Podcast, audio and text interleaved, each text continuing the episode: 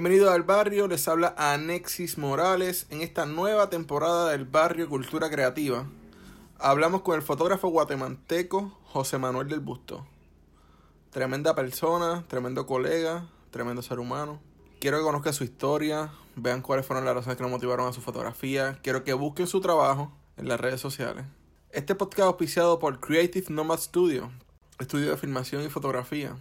Además de eso, acuérdate de buscar el barrio en todas las redes sociales.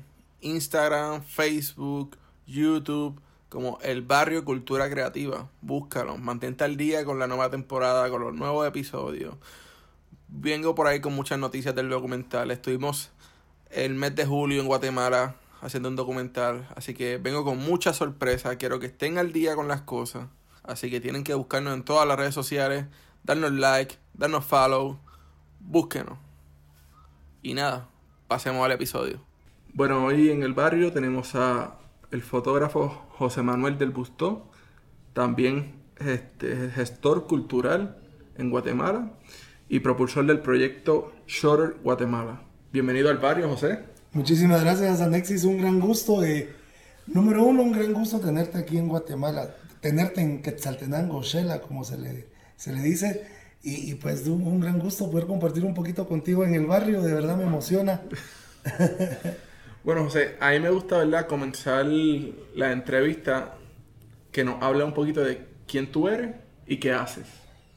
E, eso es complicado, hablar de uno mismo no, nunca ha sido fácil, Anexis. Eh, ¿Quién soy? Pues guatemalteco, 40 años, casado, tres hijos, bellos hijos, una bella esposa y, con, mucha inquietud por el arte y, como de alguna manera eh, expresar la creatividad, ¿verdad? Entonces eso me ha llevado a rozar varios campos del arte y hasta ahora en el momento me encuentro en la fotografía, que es donde sí de alguna manera estoy... Eh, eh, yo digo que estoy adicto a la fotografía, ¿verdad? No, no es una afición, no es, es una adicción eh, y encuentro que a través de ella puedo abrir puertas y puedo transmitir mensajes y, y, de alguna manera aportarle algo, ¿verdad? A la comunidad y al país. Entonces eso hago. Eh, nunca quise salir del pueblo en donde nací porque me encanta y eso me motiva mucho a como a explorarlo más y, y, más a fondo, entender un poco más. Ya que preguntas de dónde vengo y esto, pues, eh, parte de, todo mi proceso ha sido entender de dónde vengo mis abuelos de parte paterna, mis bisabuelos de parte materna vinieron de España en busca de nuevas oportunidades en la Nueva América y, y, por azares del destino cayeron en Quetzaltenango. Pero con, así como con sus sueños, sus ilusiones, eh, pues también todas sus tradiciones y toda la cultura de España. Y, se vivió en la casa de mis abuelos y, y hasta cierta manera en la casa de mis papás. Y, naciendo en una, en una ciudad ahora eh, en el altiplano guatemalteco con un 85% de, de, em, población indígena, eh, pues no casa, no, no termina de casar, ¿verdad? Y, me costó mucho entender y, como que encontrar mi identidad, ¿verdad? Y a pesar de no, no ser de raíces eh, guatemaltecas, pues sí nací aquí, yo, yo sí eché mi raíz aquí, ¿verdad? Y, de aquí en adelante pues yo sí soy muy guatemalteco, al igual, y, eso es lo que trato de transmitir. Un puro chivo de aquí de Chela. 100%, 100%. sí, me, me, me, y cada vez que exploro me, va intrigando más, me va abriendo más eh, interrogantes y me hace como meterme más adentro de, y empecemos si, quieres con un pan, ¿verdad? Y llegar ya a, a, platicar con familias y ver que son tres, cuatro generaciones que vienen haciendo la misma masa, el mismo proceso y que la panadería los ha unido. Entonces, más que la fotografía, o sea, más, que como artista me haya dado la fotografía, como, como persona, ¿verdad? Como, como humano, para ir entendiendo mi entorno. Y creo que eso es lo, lo que más me ha podido dar la fotografía. ¿Cómo, ¿Cómo te inicias, verdad, en la fotografía? ¿Cuál fue, no sé, esa primera cámara que tuviste en las manos y hizo que despertara el, el amor por, por este arte? Bueno, es que son como episodios y no, no sabría cómo contarlo, pero sí tengo flashbacks de mi infancia. Íbamos mucho a una casa que teníamos en la playa y me acuerdo que el regreso normalmente nos tocaba ver el atardecer. yo imaginaba desde el carro, así como que, ah, esa es una foto, y, tomaba fotos mentales, ¿verdad? Como a los ocho años le veo a mis papás mi primer cámara, y me dieron una equivalente a una point and shoot de ahora, eh, una Kodak con un como cassette que se le metía, y esa era mi cámara, pero era solo de un botón, ¿verdad? Y si era, había, ¿cómo era? Si si era... había como dos opciones y, y, dos, eran dos botones, no, no se podía hacer mucho con la cámara. Entonces esa paró en el baúl de los juguetes y se me fue olvidando. Pero siempre venía con, con el tema del arte y, pues me dieron muchas oportunidades. Eh, pues de los siete años empecé en clases de arte y con, con, buenos maestros aquí en, en, Quetzaltenango y en Guatemala. Eh, y pintura y escultura y música y regresaba a escultura y otra vez pintura y óleo y acrílico y bueno, también fui creciendo y me fui comprometiendo, adquiriendo responsabilidades y entonces el tiempo ya no era tan mío como yo quisiera que fuera.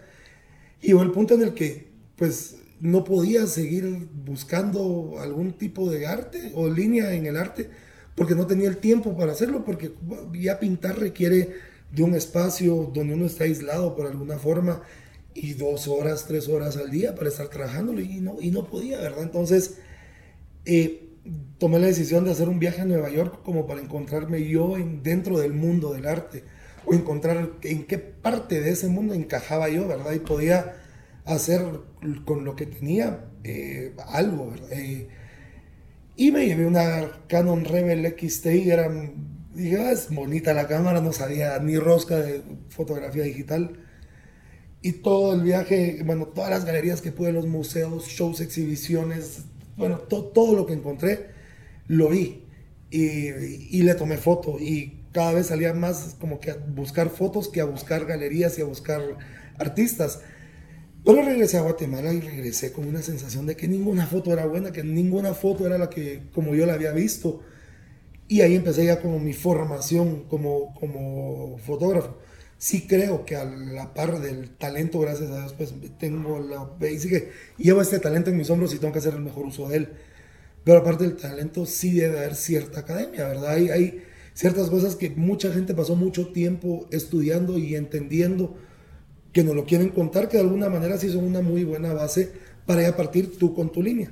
Y, y así fue, ¿verdad? Entonces empecé con diplomados eh, y a lo que había en, en, aquí en Quetzaltenango y ya el de segundo diplomado como que sentía que necesitaba más. Empecé a ir a la ciudad capital a buscar talleres, diplomados, eh, empecé a buscar fotógrafos, empecé a tratar de hacer amistad con fotógrafos mucho mejor que yo y aprender de ellos y a la fecha lo sigo haciendo, ¿verdad? No, nunca se termina de aprender. Entonces por, por ahí viene como, como inició en el arte, así como que el, en la fotografía fue como que un proceso de que venía de no saber en dónde estaba yo a encontrarme por casualidad. o sea, nos encontramos por una razón distinta, pero al final era lo que buscaba, ¿verdad? El objetivo de ese viaje era ver en dónde cabía yo en el arte. Viéndolo, viéndolo desde el punto de vista, ¿verdad? Que regresaste de Nueva York y no, no estaba muy satisfecho con las fotos que habías tomado. Hablemos entonces de que qué emociones o qué, qué necesidad tú tienes de transmitir a través de, la, de tu fotografía, ¿verdad? ¿Qué, ¿Qué tipo de cosas tú quieres llevarle a la gente cuando vea tu trabajo? Viéndolo desde un punto de vista que has sido un gestor cultural y también has tenido tu rol como educador. Pues, ¿qué trato? Yo trato de transmitir positivismo. Eh, trato de transmitir la, mi percepción de mi entorno, de los lugares que la cámara me pone. Eh, estoy en unos lugares bellos en Guatemala y eso transmito, pero más allá de alguna foto de postal, pues tratar de encontrar alguna historia dentro del paisaje en el que estamos, ir un poquito más allá, ¿verdad?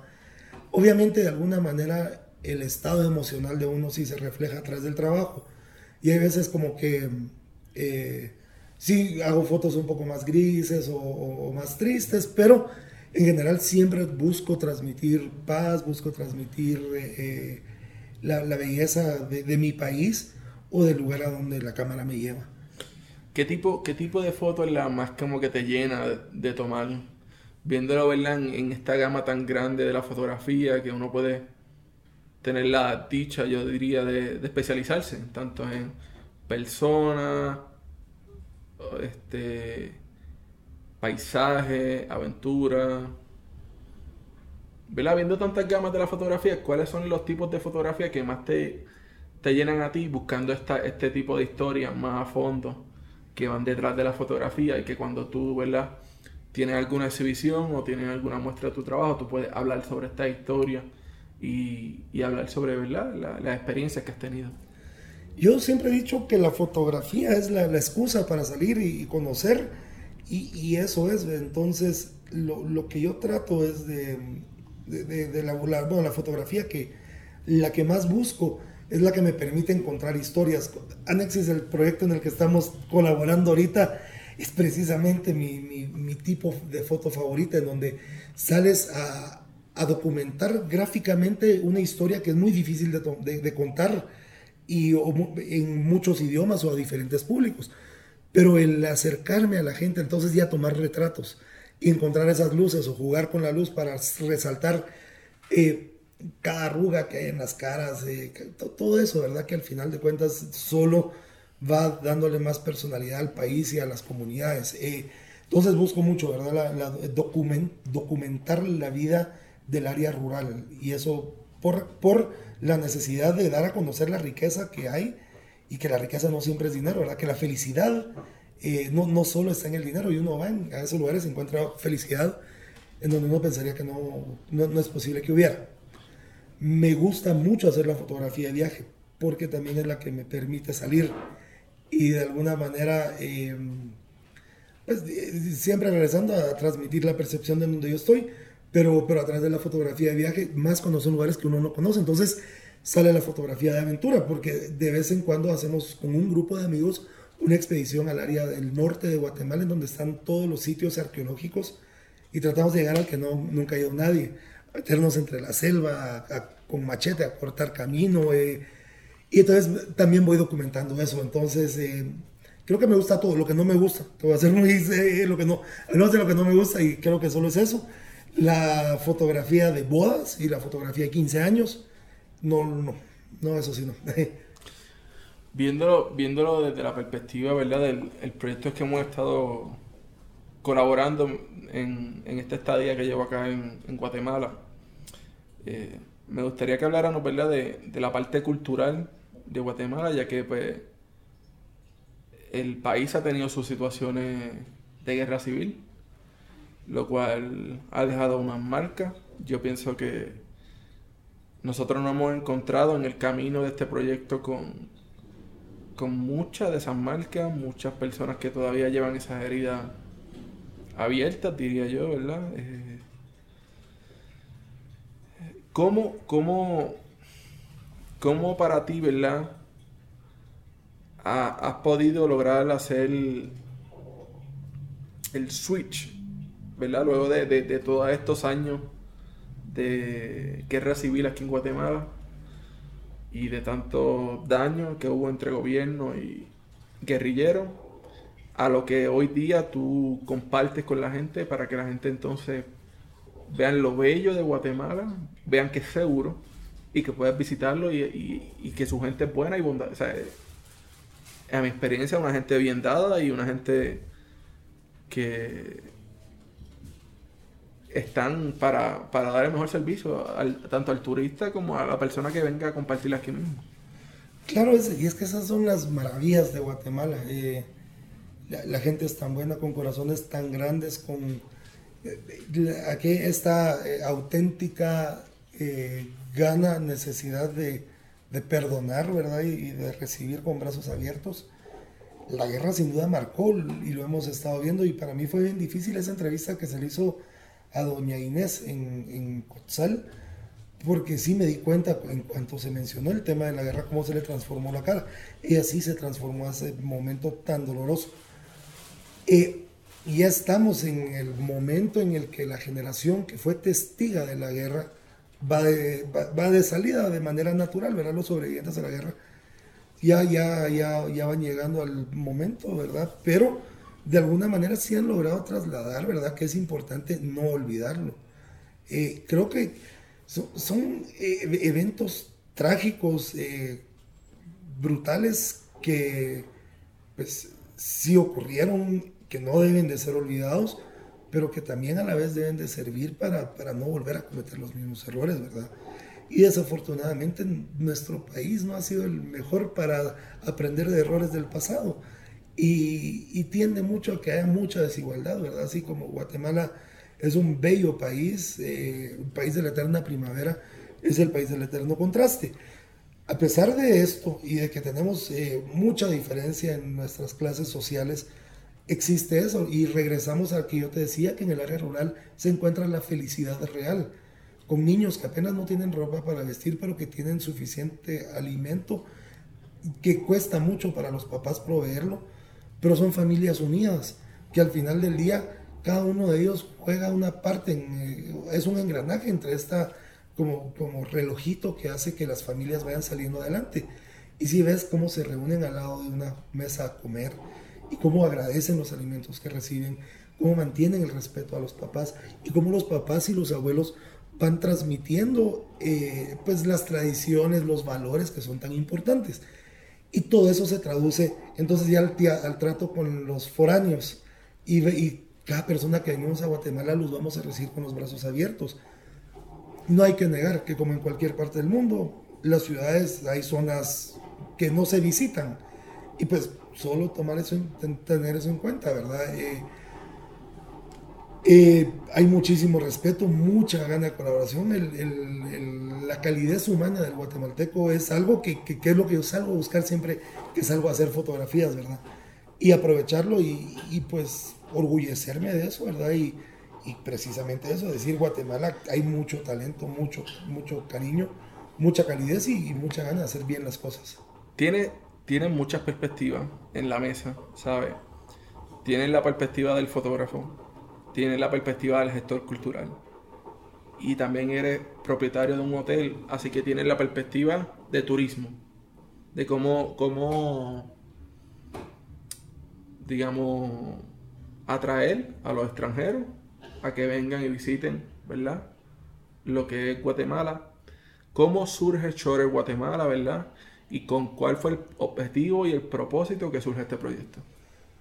Pues bien dicho, el, mi mundo del turismo a través del Hotel de la Familia, mi mundo de la búsqueda de la foto a través de, de mi, mi, trabajo personal de fotografía y mi buena relación con, con, con, el gran hermano y amigo Iván Castro, nos llevó, ya estábamos con Iván dándole vueltas a todo el país haciendo fotos y promoviéndolas en las redes y diciéndonos entre nosotros, eh, una noche eh, en Tikal haciendo fotos a las 2 de la mañana, ya los dos cansados, llevamos tres días de gira, pensando tonteras y hablando babosadas, no sé si es, pero ya, ya estamos delirando ambos. Caemos en la cuenta que nosotros estamos dándole mil vueltas al, país, yendo a, cada año a cada lugar a tomar fotografías y promoviéndolo de manera personal y dándonos cuenta que nuestro país es muy, muy fotogénico en, tantos niveles, ¿verdad? Y en tantos aspectos. Eh, que decimos, no, eso, es algo que tiene que ser a nivel mundial, tiene que ser eh, de todos los guatemaltecos y debe de contar con el apoyo de las autoridades que promueven el turismo. Y ahí nace Shutter Guatemala. Muy sencillo, Shutter Guatemala, el objetivo es posicionar a Guatemala como el destino fotográfico a nivel mundial. ¿Por qué? Porque es un país multicolor, polifacético, con historia milenaria, con colores ricos, con, con verdes más verdes. Eh, y si lo vemos así del lado de, lo que uno puede venir a hacer, eh, y del otro lado, pues suficientemente bien interconectado para poder hacer bastante en poco tiempo. Y también con este valor agregado de la calidez humana del guatemalteco que está dispuesto a adaptarse a los horarios de fotógrafo que todos los fotógrafos sabemos que salimos de madrugada, regresamos de noche y normalmente estamos a mediodía en el hotel descansando, ¿verdad? Entonces, tomando en cuenta todos estos componentes, decidimos hacer un movimiento a nivel nacional y salir a todo el país y contagiar a todos los colegas fotógrafos de, de nuestro amor por Guatemala a través de la pasión por la fotografía. ¿Cómo hacerlo? A través del hashtag. Sabemos la importancia que tienen los hashtags. Y entonces era una eran giras de, de, educación, se podría decir, estábamos dándole la vuelta al país, formando, eh, fortaleciendo el movimiento fotográfico ya existente, pero llegándole a los nuevos talentos, a las mentes puras, que, apenas están teniendo sus primeras cámaras, que todavía no tienen los prejuicios, que todavía no tienen ese pleito que había habido ante las autoridades por, por, por su falta de interés, ¿verdad? Bueno, entonces eh, sale Shutter Guatemala. La idea era llegar a cada rincón del país y darle la mejor clase de fotografía práctica posible. Y lo hicimos en el 2016 y tuvimos alrededor de 1.200 participantes.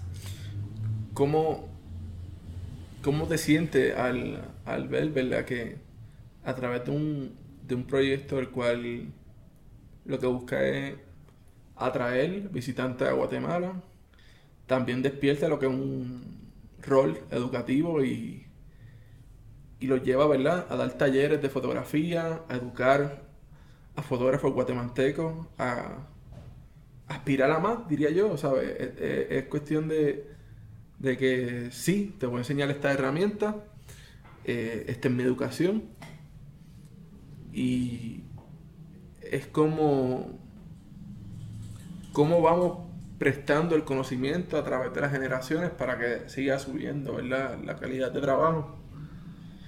Y viéndolo desde el punto de vista de tu calidad de trabajo, eh, es bien... O sea, me hubiera gustado en mi formación poder haber tenido personas como tú dando esto, estos talleres y esta educación. ¿Cómo, ¿Cómo tú te sientes, verdad? haciendo esta labor educativa y compartiendo tu conocimiento. Yo me siento muy agradecido a Nexis. Eh, yo, yo, nunca voy a medir la calidad fotográfica de nadie. Yo me siento como un fotógrafo novato porque eso es lo que yo soy. No, no he terminado de aprender. Tengo la dicha de, a través de Shutter Guatemala poder compartir lo que voy aprendiendo en el camino. Pero yo, yo trato de vivir bajo un lema que es que hay que aprender algo cada día, y hay que enseñar algo cada día. Y pues he tenido la dicha de poder hacerlo y, y, enseñar algo que me apasiona. Entonces, no es, es compartir, es precisamente es heredar y es, ¿sabes qué? Eh, sembrar una semilla. Con que le logras cambiar la vida a una persona que está empezando en su carrera, que tal vez no sabía qué quería en la vida, 16, 15 años, tiene chance a una, a una cámara y el apoyo de la familia para...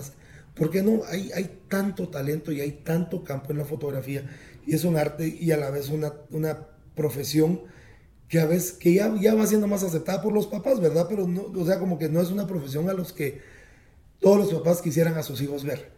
Sin embargo, sí es una excelente profesión y sí puede dar muy buenos resultados. Regresamos a que los resultados no los vas a medir en ceros en la cuenta, que igual los da, pero lo vas a medir en, en, en, experiencia de vida. En... ¿Tú viste la película de Walter Mitty? Claro. Eh, e-, ese momento en el que están viendo la foto, esa famosa foto de, del, que era el Snow Leopard, el, el, león blanco de no sé dónde, y que no la toma. ¿Y por, qué? Porque, porque hay momentos que son para uno, que no, son bien íntimos, ¿verdad? Entonces hay que como que ir provocando eso también de alguna forma. ¿Cómo, cómo entonces se va, ¿verdad? haciendo más grande la, parte de, de, gestor cultural y ¿verdad? lo pongo por, por en la mesa ahora por el hecho de que desde que estoy aquí te conozco tuviste una exhibición este mes que abrió hace como una semana viajar a El Salvador Ecuador Ecuador Sí, tengo una confusión con esto. Pero, ¿sabes? Te mantienes haciendo exhibiciones. En, lo que hemos estado hablando, siempre está haciendo, tratando de hacer por lo menos dos exhibiciones al año. ¿Cómo, cómo este proceso, verdad, de, de ir gestionando cultura a través de tus exhibiciones? Porque eso es lo que, a lo que yo tuve alcance de alguna forma cuando yo era más pequeño y fue lo que me despertó a mí en, en, en mí esa, esa eh, amor, esa como búsqueda eterna, ¿verdad? El, tratar de alguna manera estar agarrado a la mano del arte y de cualquier expresión creativa que hubiera.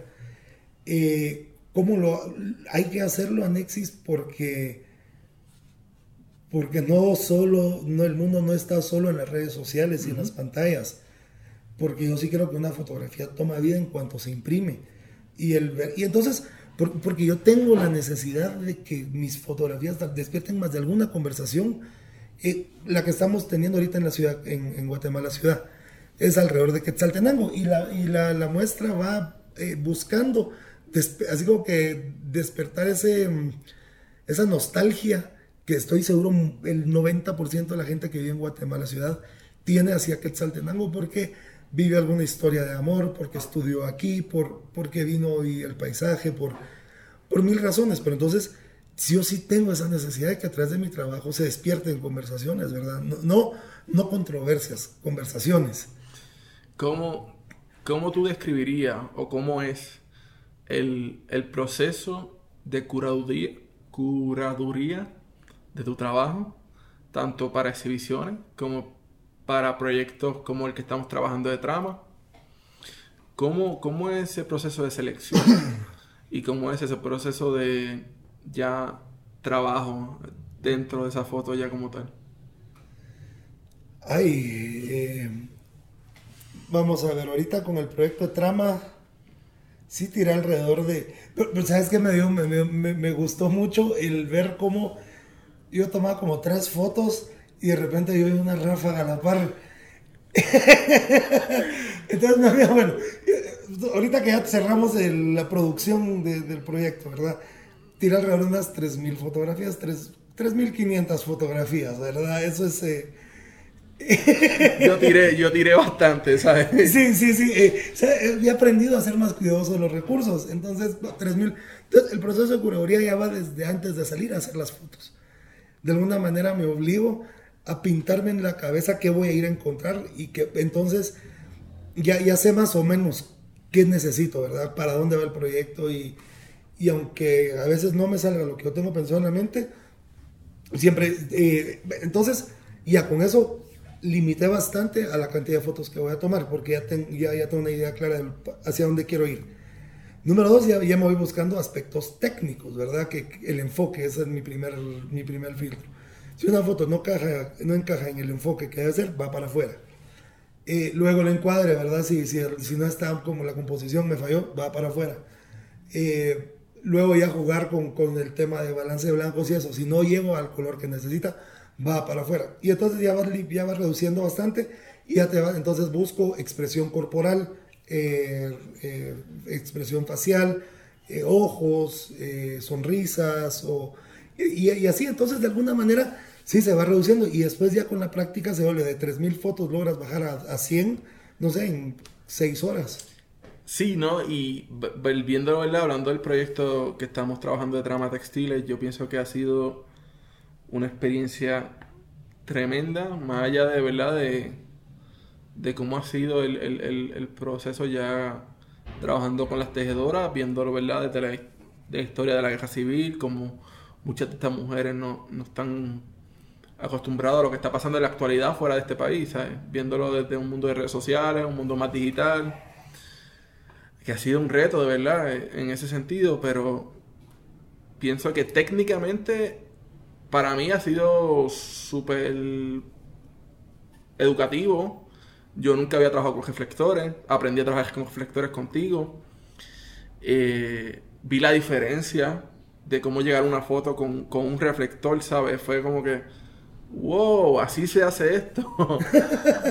sí, entonces es como que, ¿sabes? Yo, yo vengo más acostumbrado de, de tirar fotos en la calle, de trabajar con la luz solar nada más, ¿sabes? La luz natural, así que fue como que este, esta otra puerta que se abre y digo, wow, todas las posibilidades que hay con, con este simple herramienta. O sea, es una herramienta que te cabe en un bulto que puedes llevar a todos lados.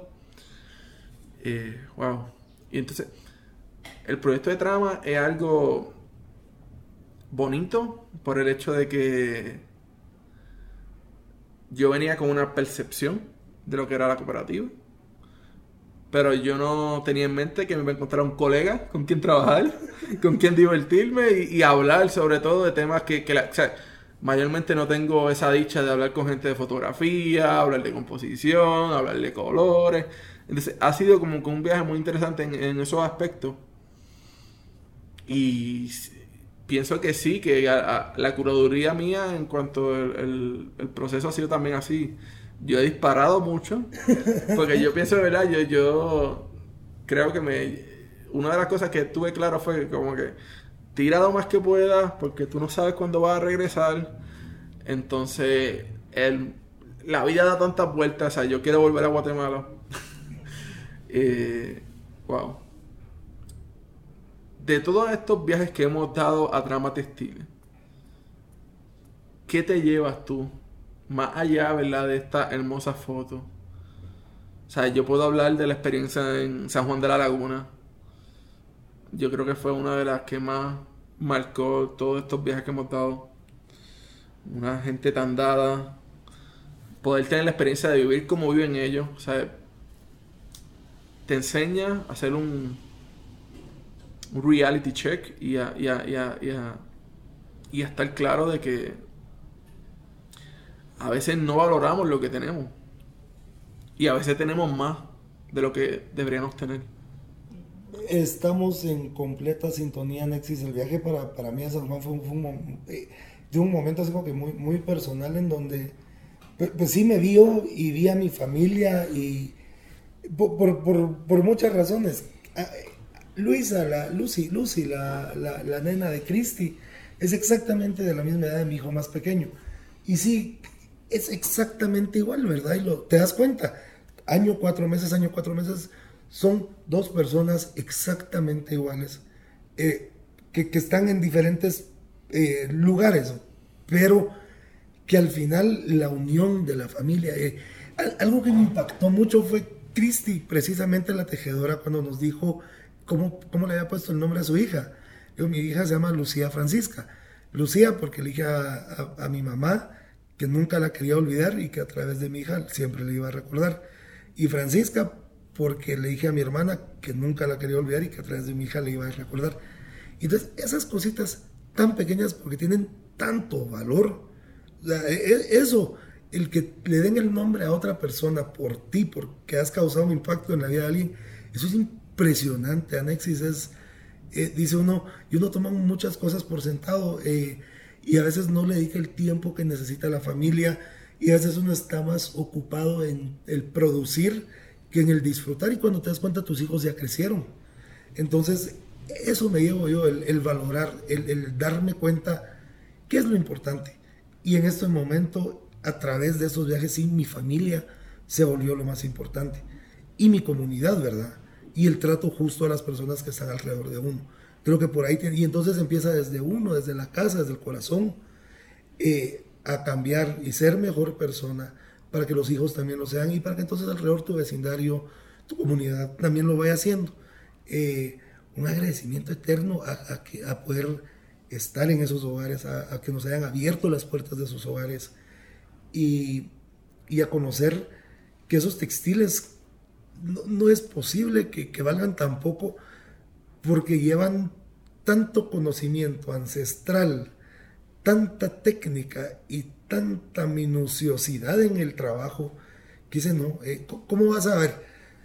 Una era, eh, y, una, y, una, señora en un mercado me decía, ¿verdad? Después de haber estado con, con las señoras de trama, me decía en un mercado que, la, que, un tejido que sí sé que se tardan dos meses en hacer, lo van a vender por 20 dólares. Son, son 10 dólares al mes, no hombre. Eh, es duro fue una de las cosas que más, más, me impactó, ¿verdad? Cuando empezamos a hacer la transición de, de sale a, al dólar. Eh, yo saqué cuenta una pieza de tres meses, eh, contándole ocho horas diarias y pagándole el mínimo que se paga en los Estados Unidos, que estamos hablando de unos 7 dólares 25 centavos. Una pieza de esa calidad cuesta 5.500 dólares. Entonces, cuando tú ves la calidad de vida que, viven estas mujeres y, viendo que la mayoría de estas mujeres son o viudas porque sus esposos murieron en la guerra civil o que están solas porque sus esposos están en, los Estados Unidos trabajando para poder enviarle dinero. Sí. Eh, es bien, es bien desgarrador, ¿verdad? Es, es como que a veces le, le, brindamos tanto tiempo a cosas que quizás no, no lo ameritan. Y cuando vemos estas realidades con estas mujeres, su forma de vivir, es como que, pero ¿dónde, dónde está la, ayuda, verdad? ¿Dónde está la, la, la gente que debe apoyar al país y apoyar a estas comunidades, viéndolo desde un punto que, hace poco yo estuve, tomé un taxi y me dio con preguntarle, ¿cuánto, ¿cuánto es lo que tú te ganas al mes? Y me dice, son dos mil y pico de, de quetzales, que son como unos 400 dólares. ¿Sabes? El que sabe y el que escucha ahora mismo sabe que con 400 dólares, ni en Estados Unidos, ni en Puerto Rico, ni en el Caribe puede sobrevivir con 400 dólares al mes. Ni en Guatemala. Y entonces esta gente tiene que estar agarrando dos, tres trabajos, tienen que tener algún pariente que les esté mandando algún tipo de remesa, tienen que tener a las esposas de alguna manera ayudando a traer ingresos a la casa. Y los hijos, en cuanto estén en edad productiva, tienen que empezar a ver cómo empiezan a aportar algo para apenas sobrevivir. Bueno, y esto es en un área urbana en donde hay un poco más de oportunidades. Te vas al área rural donde los únicos dos trabajos que hay son construcción o agricultura. Y si tienes suerte tienes un pedazo de tierra en donde puedes sembrar un poco de maíz que ni siquiera te alcanza para llegar al fin de año. O sea, veámoslo así, están y entonces por eso viene a jugar un rol tan importante estos proyectos como el de Trama. Yo estoy enamoradísimo. Cómo han logrado ir aliviando el dolor que causó la guerra a través de la unión de mujeres por sus tejidos y cómo sí les está llegando el valor total de lo que están haciendo y teniendo todavía acceso a un poco más. Porque ese dinero, al final de cuentas, es el que ayuda a compensar la falta de oportunidades y ahí sí que esta vida de sobrevivencia que hay en el área rural. Entonces, ahí también regresamos a por qué me, de alguna manera busco, busco este tipo de proyectos que puedan causar algún tipo de impacto positivo, ¿verdad? Eh, no tengo la plata, no tengo los recursos para, para poder venir y eh, apadrinar a una comunidad o hacer alguna inversión, pero a través del talento puedo de alguna manera concientizar a más personas, de, esto, ¿verdad? Y para que le den más valor y al trabajo de las señoras y más importancia a las necesidades de las comunidades. Wow. Sí, ¿no? E, el hecho es también cómo, ¿verdad? Cómo, cómo tú vas teniendo estas conversaciones con estas mujeres y con agricultores, porque o sea, pude hablar con un agricultor cuando fuimos a San Juan y él lo que me explica es, sí, yo, yo soy agricultor, pero yo soy agricultor solamente por seis meses. Y no me alcanza para terminar el año porque también entra el frío. O sea, y mientras esté frío tampoco se puede sembrar. O la cosecha no se da. Sí. Entonces, viven en un mundo que no... de inseguridad, incertidumbre. Sí, eh, es una incertidumbre Ah, mira, es precisamente eso, ¿verdad? Eh, no hay compromiso de parte de las autoridades, no hay una verdadera intención de, ningún tipo de movimiento político de sacar adelante el país sin intenciones lucrativas. Em, e, es un desastre, si quieres verlo, es un desastre. Tenemos carreteras colapsadas, tenemos una inmigración bárbara porque no hay suficiente trabajo hay, comunidades que el 80% de la fuerza laboral está en Estados Unidos. Y eso, pero ya son, y eso ya causa otro montón de problemas eh, eh, de personalidad y falta de una figura paterna en las comunidades. Y hay muchas cosas malas en Exis, pero, pero vayámonos a que a pesar de que estamos nadando en contracorriente en Guatemala, con unas desigualdades tremendas, con eh, falta de oportunidad, con engaño constante, eh, con, una pérdida de recursos irresponsable. Anexis, eh, seguimos de pie, seguimos con, el, con la frente en alto, con el pecho inflado, seguimos trabajando y, eso es, entonces vayámonos hacia, hacia eso, ¿verdad? A pesar de toda la bulla, lo malo que tenemos alrededor, de todos modos, sí seguimos adelante, ¿verdad? Tuvimos ya un primer buen paso cuando se eh, puso a la vicepresidenta y al, vicepresidente y al presidente en la cárcel por corruptos y cómo han ido cayendo ya muchos funcionarios y cómo ya se ha ido cerrándole las puertas a la corrupción, pero ese es el inicio.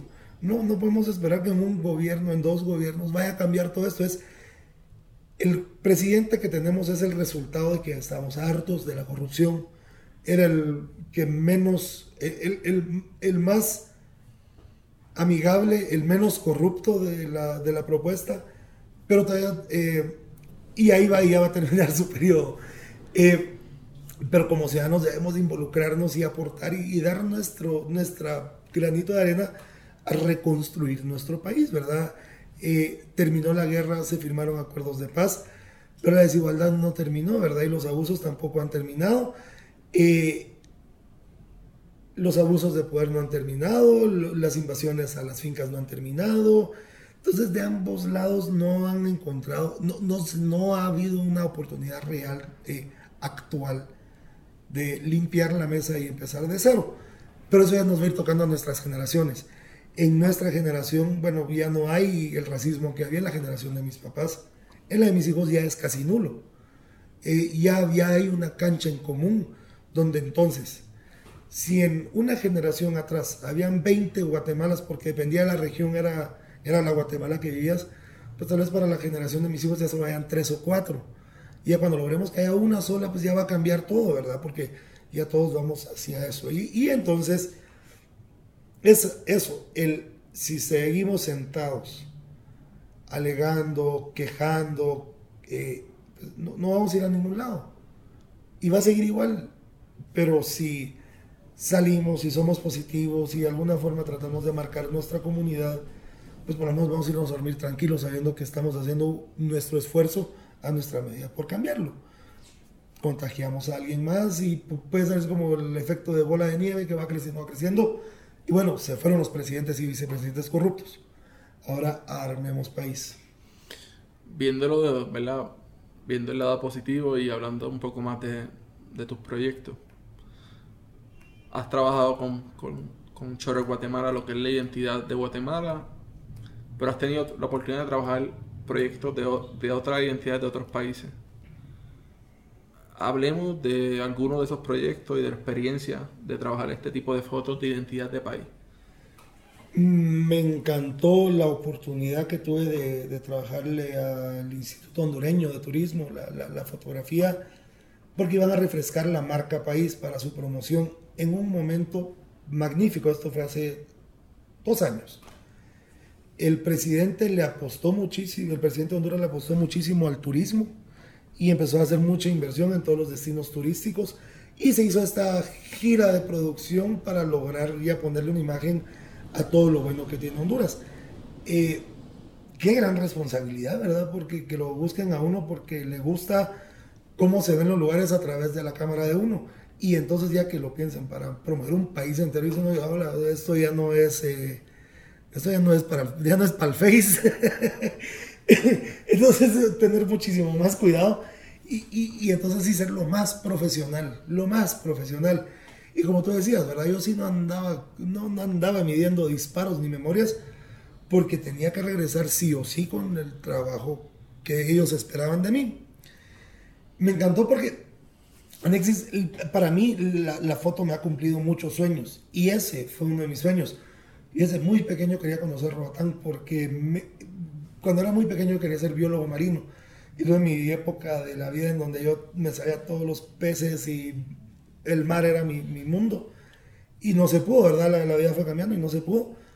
Pero siempre soñé con ir a Roatán y ya en el caos de la vida y, y las responsabilidades y compromisos y todo esto, pues como que uno va eh, archivando esos sueños, lo va dejando ahí en el, baúl del olvido. Y llegamos como a mitad de la gira, ya estábamos en Roatán, eh, sentado, me acuerdo que me senté en, el, mar a ver el atardecer, y un azul pristino y una arena blanca, y, me caí, madre santa, esto lo soñé, Y, en ese justo momento me, me, di cuenta que se está realizando un sueño. Alexis, me puse a llorar así de, de la realización personal, de que, que, a través de algo mío, pero, pero muy mío, que, que dice que no hubo ni una otra persona más involucrada. Es, estaba en un lugar que había soñado, dije, no, eh, qué más agradecido, ¿verdad? Qué más agradecido puedo estar con la vida. Y, y más compromiso, decía, entregar un trabajo de primera por, por lo mismo. Eh, el, muy orgulloso y el tener que entrar a culturas que uno no conoce. San Pedro es una vez es la ciudad más peligrosa del mundo. Y yo llegué y me tocó pasar dos veces por ella. La primera vez que llegué, llegué, me metí en el cuarto, eché llave al cuarto y no salí hasta el día siguiente, cuando ya nos fuimos al siguiente lugar. Y entonces ya regresamos, ya hablando un poco me di cuenta que no, ya salí, ya, y ya disfruté y, aprendí entonces dos cosas. Eh, la importancia de saber comunicarse con la gente, de saber abrir las puertas, de, saber que uno, gente, uno necesita tomarle fotos a las personas, pero ¿cómo hacer para que las personas sí estén de acuerdo con uno? Entonces, como que lo, aprender, a, aprender ese tipo de conversación es bien importante. Eh, el conocer nuevas culturas, el tema garífuna para mí era algo completamente nuevo y fue de la, así la, con esa película de Gone in 60 Seconds, ¿cómo se llamaba? Eh, Eleanor, el, el carro así preciado. Pues, pues, para mí las fotos de cultura garífuna se volvieron mi Eleanor, porque me pasé tres días en cuatro lugares diferentes buscando auténtica cultura garífuna y no conseguía y no conseguía y no conseguía. Hasta el quinto día, ya cuando de plano dije, si no vamos a tener que contratar un grupo folclórico, y apareció. Y entonces y entender y conocer la raíz de los bailes, de los trajes, de toda la cultura, diciendo, hombre, wow, qué dicha. Entonces la, fotografía es una herramienta para seguir conociendo. Eh, y regresar y a ver, entonces, y a ver cuando me mandaron fotos de mis fotos en las vallas y dice, un hombre, qué dicha, la verdad qué dicha. Fue una gira de 12 días en los mejores lugares de Honduras, eh, con las puertas todas abiertas para yo hacer todas las fotos que quisiera. Entonces sí, ese trabajo me encantó. Ese es uno de los buenos.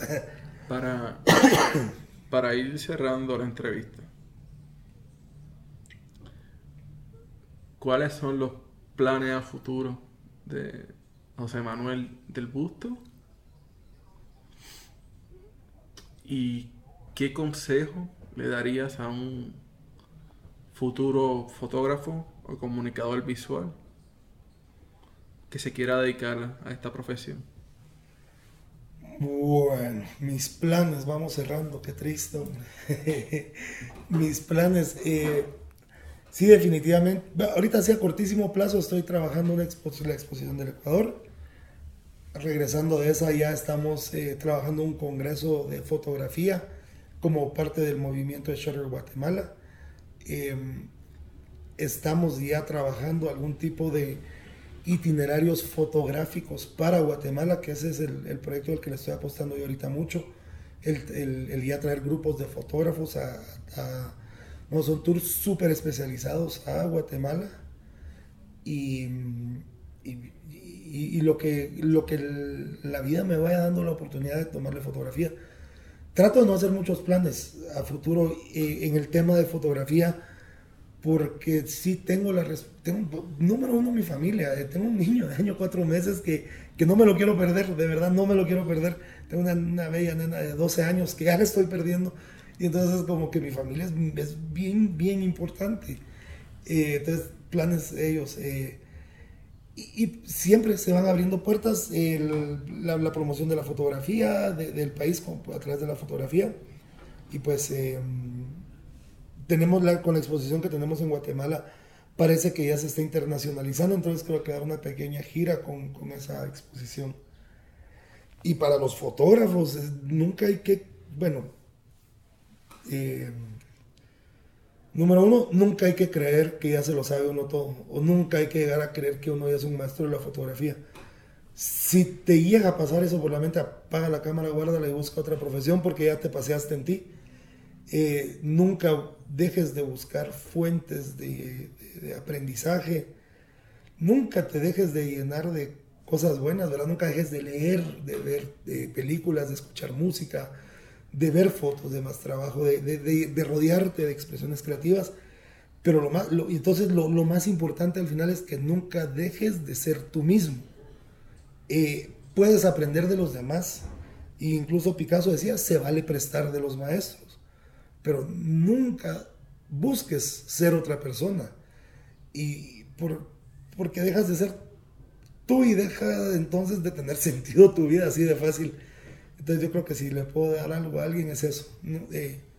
Pues sí, nunca deja de aprender y, busca la autenticidad absoluta. Bueno, José, yo quiero darte las gracias por, por todo lo que, ¿verdad? Ha, ha hecho por mí durante este viaje. Eh, ha sido una experiencia maravillosa poder trabajar contigo. Yo creo que de verdad que no, pensaba disfrutarme tanto el proceso como pasó. Eh, tanto lo bueno como lo malo, ¿verdad? En, todos los aspectos. Ha sido, ha sido una, enseñanza súper brutal. Eh, yo espero, ¿verdad? Poder seguir colaborando contigo. Yo espero volver a Guatemala. Eh, espero que puedas visitar Puerto Rico en algún momento yo también pueda darte el tour puertorriqueño. Eso, seguro. Escuchen. Así que de verdad que estoy bien agradecido que, que estés aquí en el barrio y que podamos haber tenido esta conversación. Anexis, un honor, un honor de verdad haber ponido, tener la oportunidad de haberte conocido eh, en estas circunstancias, de verdad. Eh, también he aprendido mucho de ti y es Siempre lástima que todo termina rápido, ¿verdad? Eh, seguro tienes que volver, yo seguro voy a ir, seguro tenemos que hacer muchas cosas y creo que sí, la, vamos a coincidir muchas veces, Anexis, eso tenlo por seguro. Y, por favor vengan a Guatemala, hago la invitación, todos visiten Guatemala, de verdad es un país bello, maravilloso, seguro. Claro, y vean la foto en el hashtag Guatemala en Instagram eh, ¿Cómo te conseguimos en las redes sociales, José? Eh, ah, estoy en Facebook como José Manuel del Busto y estoy en Instagram como Joe del Busto M. Así que vayan, búsquenlo para que conozcan su trabajo, vean la calidad de trabajo y cómo él ha ayudado a promover lo que es el turismo en Guatemala. Esto ha sido todo por hoy. Nos vemos en otro episodio del barrio.